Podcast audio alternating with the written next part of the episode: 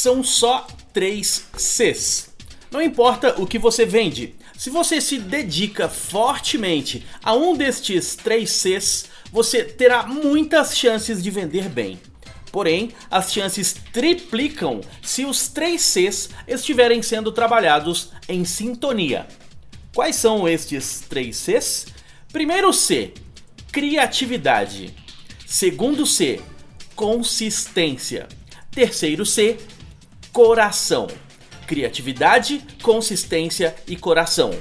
Após analisar vendedores por todo o Brasil, percebi que os melhores utilizam da criatividade, resolvem o problema do cliente com consistência e amam fazer o que fazem, ou seja, colocam também o coração em seus trabalhos.